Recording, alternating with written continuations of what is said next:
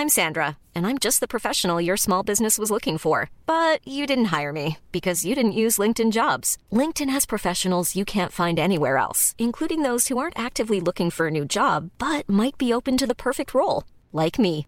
In a given month, over 70% of LinkedIn users don't visit other leading job sites. So if you're not looking on LinkedIn, you'll miss out on great candidates like Sandra. Start hiring professionals like a professional. Post your free job on linkedin.com/people today. Life is full of awesome what ifs and some not so much, like unexpected medical costs. That's why United Healthcare provides Health Protector Guard fixed indemnity insurance plans to supplement your primary plan and help manage out-of-pocket costs. Learn more at uh1.com.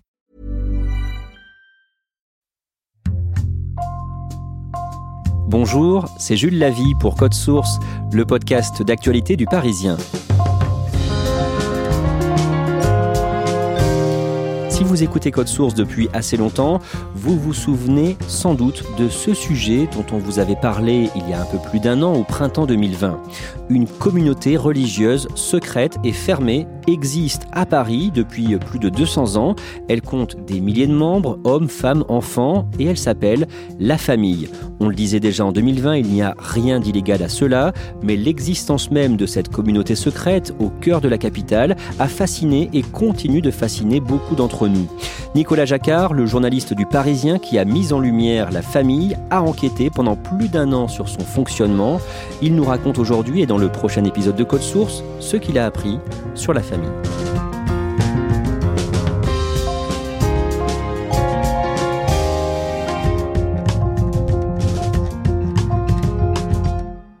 Nicolas Jacquard, Code Source a déjà consacré un podcast en deux épisodes à la famille avec vous en juin 2020. Et à la fin de ce podcast, vous nous aviez parlé d'un projet de livre. Ce livre, vous le sortez aujourd'hui chez Robert Laffont. Ça s'appelle Les Inspirés. Pour l'écrire, vous avez enquêté plus d'un an. Oui, j'ai découvert l'existence de la famille au début de l'année 2020. J'ai commencé vraiment à, enquêter dessus à peu près au, printemps pendant le confinement pour pouvoir sortir ce premier article sur la famille en juin de la même année.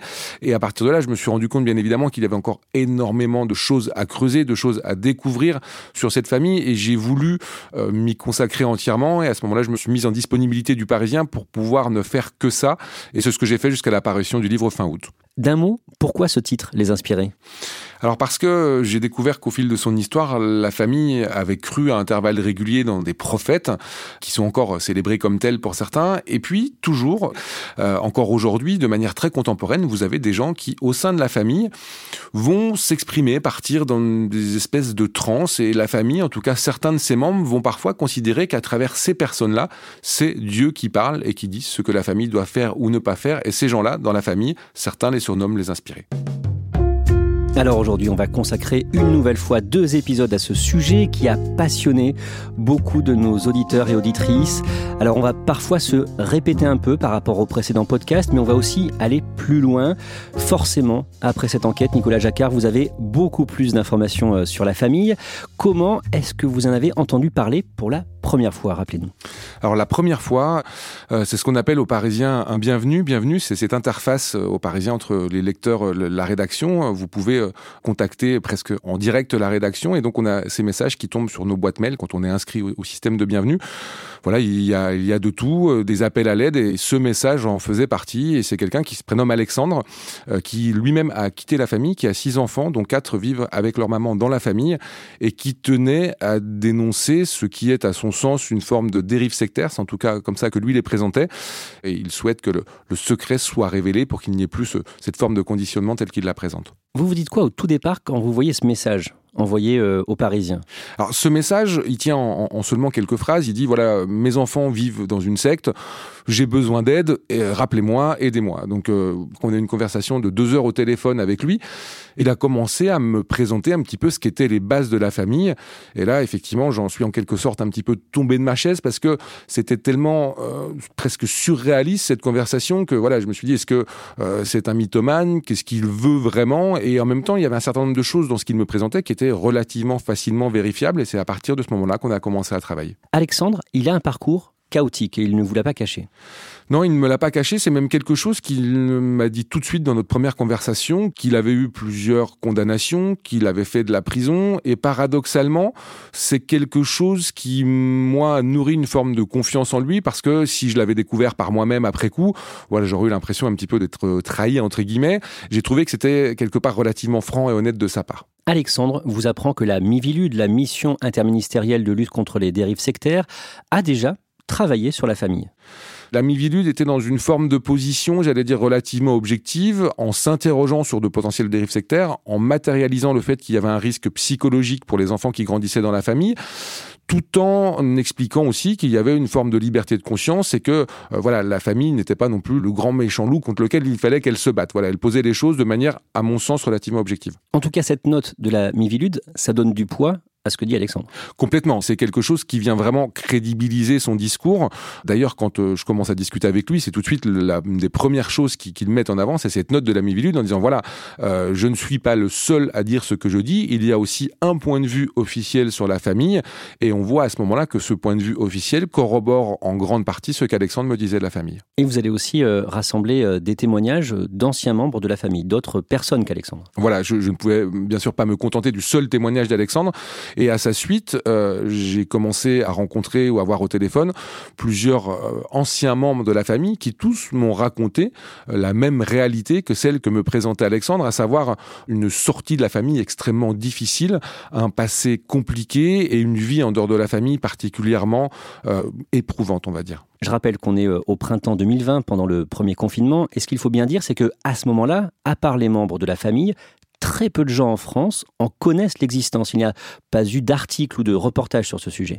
Non, absolument pas. Alors, il y a eu deux choses euh, au terme de mes recherches. Il y a eu un premier article, mais qui date de 1961, qui présentait déjà un petit peu quand même les, grandes lignes de ce qu'était la famille, mais c'était un magazine qui s'appelait Lecture pour tous, qui a disparu il y a des années déjà, que certains sont allés rechercher, c'est ce qu'on a fait.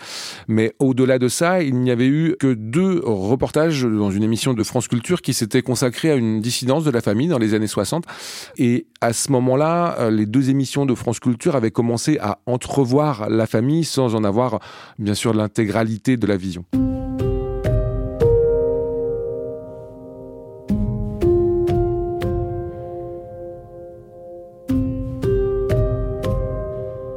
En juin 2020, le 21 juin précisément, vous publiez votre premier article sur le sujet, le titre sur euh, leparisien.fr, Dans le secret de la famille, une communauté religieuse très discrète en plein Paris. Et dans Code Source, quelques jours plus tard, vous en profitez pour euh, passer à la fin de ce podcast en deux épisodes une sorte d'appel à témoins. Oui, c'était le cas parce qu'un un des écueils de ce premier article, c'est qu'il n'était basé que sur les témoignages de ces dissidents, de gens qui étaient partis de la famille, qui l'avaient quitté. Et il y avait cette nécessité pour moi d'avoir un point de vue interne à la famille, d'avoir des gens qui nous racontent ce qu'était cette famille pour eux et qui continuaient à vivre à l'intérieur. Et j'avais trouvé effectivement que le podcast était un très bon moyen de passer ce message. Et justement, j'ai eu des retours positifs par rapport à cet appel à témoins. J'ai plusieurs personnes qui m'ont contacté, qui m'ont dit voilà, on, a entendu ce que vous disiez de la famille, on a lu aussi ce que vous en disiez. On est d'accord avec vous sur le fait qu'il faut aussi qu'on vous présente notre réalité. Alors, euh, les gens qui ont franchi ce cap l'ont fait en toute discrétion par rapport aux autres membres de la famille. Euh, j'ai rencontré euh, plusieurs personnes dont leurs proches ne savaient pas qu'ils m'avaient contacté et qu'on se voyait. Leur propre épouse ou compagnon n'était pas au courant. Et je les en remercie d'ailleurs d'avoir eu cette confiance et cette démarche de vouloir expliquer ce qu'était la famille et pourquoi ils croyaient en elle. Il y a un homme notamment qui a accepté de vous raconter comment vit aujourd'hui la famille de l'intérieur, un homme que vous appelez Lucien dans votre livre. Lucien, c'est quelqu'un que j'ai croisé sur les réseaux sociaux, sur euh, une page dédiée à la famille qui a été créée par certains de ses dissidents. C'est euh, bien sûr un pseudo, euh, et Lucien, à ce moment-là, vilipendait les journalistes, les dissidents de la famille qui en disaient du mal, et c'est quelqu'un que je me suis efforcé de convaincre de parler parce que je sentais qu'il avait envie de défendre sa famille, et en plus qu'il avait l'argumentaire pour le faire, qu'on n'était pas juste dans une forme de, nihilisme par rapport au discours médiatique, mais vraiment de vouloir expliquer, lui, ce qu'étaient les tenants et les aboutissants de la famille. C'est un homme d'âge mûr. Il fait quoi dans la vie et quel est son rôle au sein de la famille? C'est un papa de la famille, c'est en tout cas comme ça que moi je le présente. C'est comme quelqu'un dont on sent que le, le discours est respecté. C'est quelqu'un, en tout cas, avec lequel moi j'ai eu le sentiment d'avoir des échanges riches et respectueux de part et d'autre. À un moment dans votre livre, vous racontez comment euh, il a peur euh, lorsqu'il voit une femme avec une poussette et qu'il croit que c'est quelqu'un de la famille. Lucien, quand on était ensemble assis sur, sur ce banc public, puisqu'on s'est rencontrés dans un espace public, sachant qu'en plus à ce moment-là, c'était extrêmement difficile avec le, confinement de, de, pouvoir aller ailleurs, mais ça lui convenait parfaitement.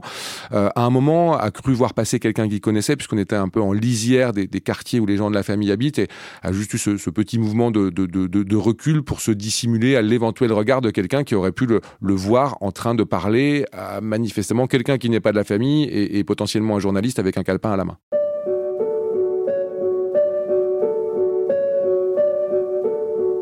Grâce aux témoignages de membres actuels de la famille, dont Lucien, vous avez euh, pu avoir une vision plus précise et complète de ce qu'est la famille.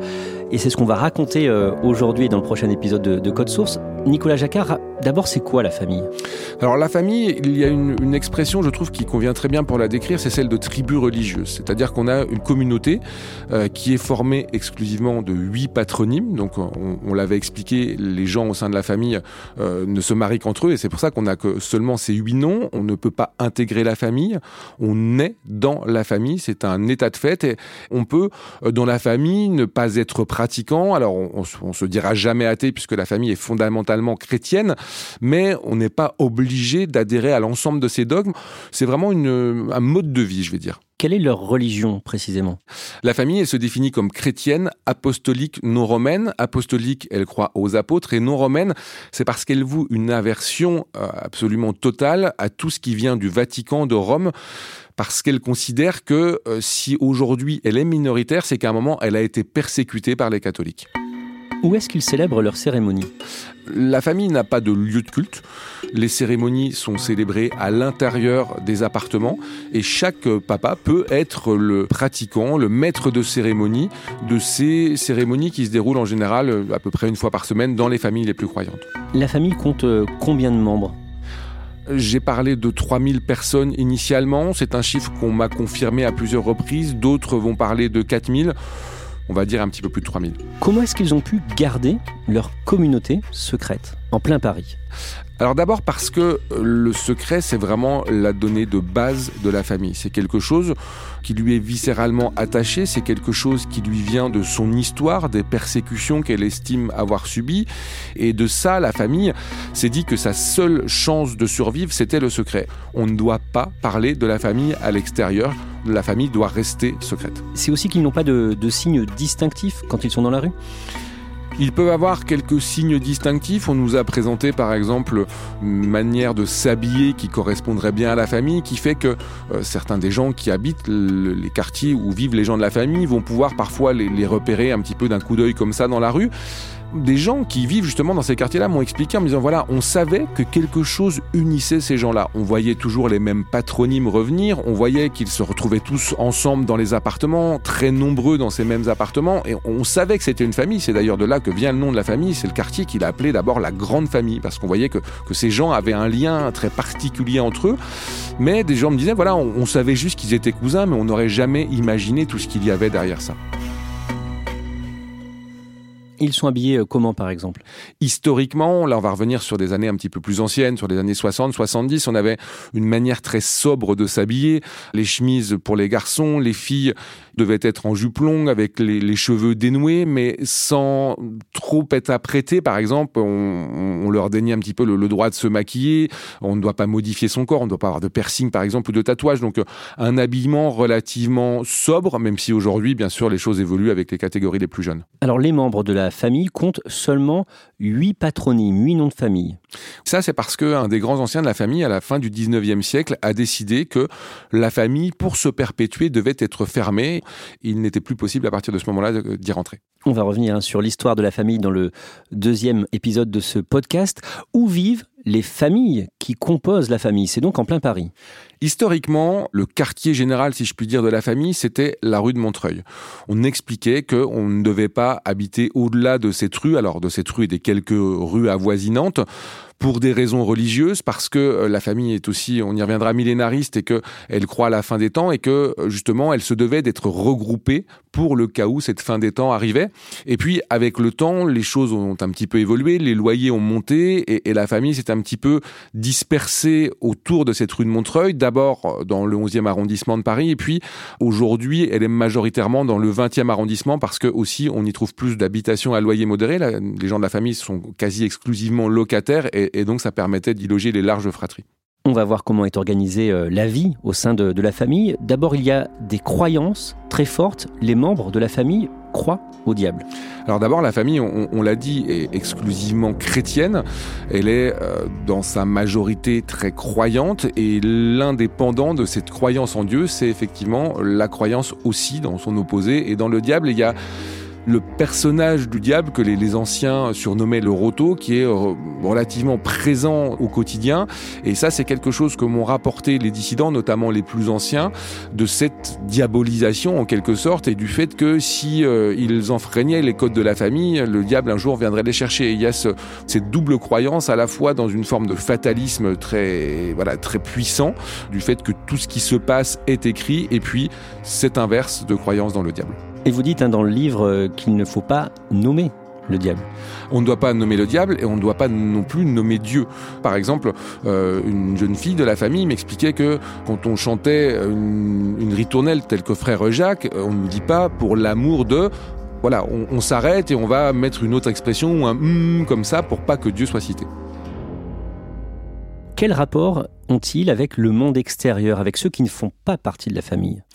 C'est un rapport qui est très paradoxal. Euh, D'abord parce que euh, la famille considère que le monde extérieur est malsain en lui-même, elle le surnomme la gentilité, en même temps, elle est obligée de le fréquenter puisqu'elle habite en ville, ses enfants vont à l'école publique, donc on a une espèce de, double discours, c'est-à-dire qu'à la fois on vit avec le monde, on le côtoie au quotidien, mais on ne doit pas le fréquenter. On explique par exemple aux enfants qu'ils ne doivent pas aller quand ils sont invités chez des petits copains de leur école qui ne sont pas de la famille, ils ne se rendent jamais à ces invitations et ils ne lancent jamais de telles invitations en retour. Donc euh, dans la famille, on va grandir dans le monde tout en s'en méfiant et tout en cachant le fait qu'on appartient à la famille les hommes travaillent à l'extérieur ou plutôt à l'intérieur de la famille? Si vous le pouvez, euh, vous allez travailler pour un cousin qui va avoir une entreprise, vous allez travailler avec d'autres de vos cousins, mais les gens de la famille ne s'interdisent pas de travailler dans d'autres domaines. En tout cas, aujourd'hui, ils ne se l'interdisent plus et certains vont travailler dans des entreprises tout à fait classiques ils vont, comme quand ils étaient plus petits à l'école, voilà, euh, fréquenter le monde, le monde de l'entreprise, mais en dissimulant un petit peu leur appartenance à la famille, et ils ne se mélangeront pas à leurs collègues, pas plus qu'ils ne se mélangeaient à leurs camarades de classe. Et traditionnellement, les hommes de la famille, membres de la famille, ont des métiers, on va dire, subalternes. Alors ça, c'est ce qui avait été décidé euh, par justement ces grands anciens euh, à la même époque où on a fermé la famille. L'idée, c'était voilà que les gens de la famille ne s'impliquent pas dans le monde, qu'ils ne soient pas chefs, que, que leur destin en quelque sorte était tracé, qu'ils devaient avoir des postes subalternes. Alors on était essentiellement dans le bâtiment pour les garçons, dans la couture pour les femmes. Aujourd'hui, encore une fois, ça c'est quelque chose qui a évolué. Euh, je me suis rendu compte que dans la famille, on avait euh, parfois des gens qui avaient des postes de cadre très élevés euh, et que initialement, ce qui était mal vu l'est un petit peu moins aujourd'hui, mais on a quand même eu plusieurs générations de la famille, par exemple dans les années 60, où on était allé très peu à l'école avec un niveau scolaire relativement faible, ce qui est nettement moins le cas aujourd'hui. Comment se déroule leur cérémonie religieuse alors, dans la famille, on a une expression, on dit faire ramcha. Et faire ramcha, ça consiste à lire des textes pieux, euh, des textes que, moi j'ai pu me procurer pour certains, qui remontent euh, pour un grand nombre d'entre eux à plusieurs siècles. Et ces textes, on va les lire en famille. Les dates varient. Alors, certains parlent du vendredi, d'autres peuvent le faire le, le, dimanche. Et encore une fois, il y a une relative liberté de culte qui va faire que certains vont faire ramcha, d'autres ne le font pas. Mais globalement, l'idée, c'est de se retrouver tous dans les appartements, d'avoir cette célébration qui peut durer euh, relativement longtemps, une heure, une heure et demie avant de, de festoyer ensemble et de manger ensemble. Comment sont célébrés les mariages? Le mariage est un rituel très important au sein de la famille. C'est le père qui va le célébrer, souvent le, père d'un des deux mariés.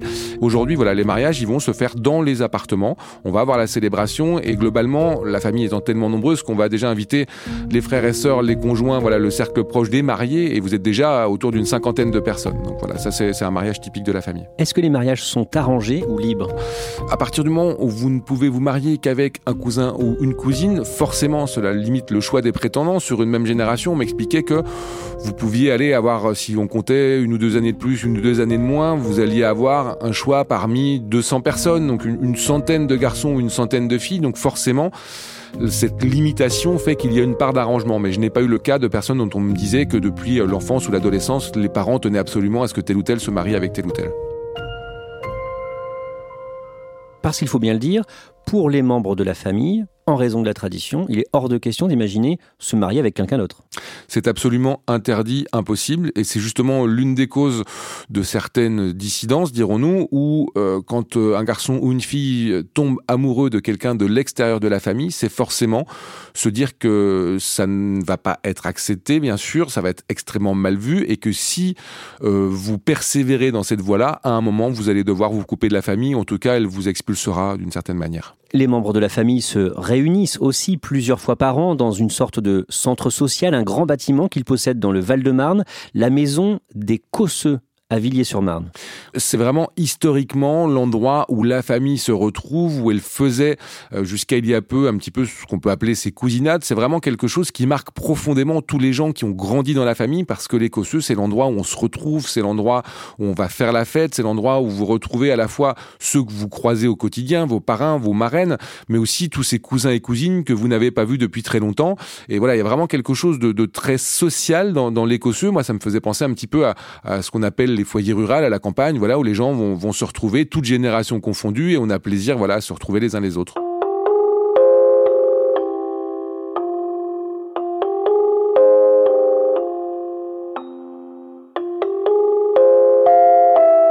Nicolas Jacquard, on vous retrouve dès le prochain épisode de Code Source. Vous allez nous dire les avantages et les inconvénients qu'il y a à vivre au sein de cette communauté et vous allez aussi nous raconter l'histoire de la famille, une histoire qui a plus de deux siècles. Je redonne le titre de votre livre, Les Inspirés, publié fin août chez Robert Laffont. Merci. Code Source est le podcast quotidien du Parisien, disponible sur leparisien.fr et toutes les plateformes audio. Pour ne rater aucun épisode, abonnez-vous sur n'importe quelle application de podcast. Cet épisode de Code Source a été produit par Sarah Amni, Raphaël Pueyo, Thibault Lambert et Timothée Croisant-Cessina. Réalisation Julien Moncouquiole. Si vous aimez Code Source, dites-le nous en laissant des petites étoiles ou un commentaire sur votre application préférée. Et puis vous pouvez aussi nous écrire directement code source at leparisien.fr.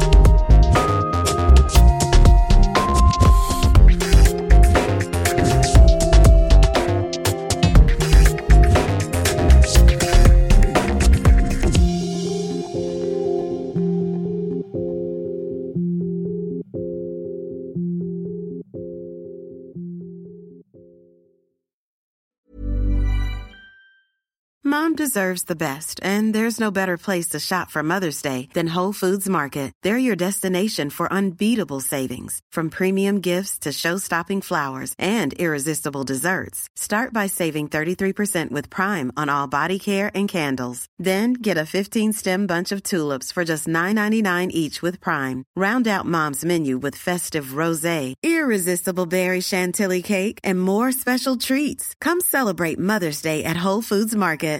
Hey, it's Danny Pellegrino from Everything Iconic.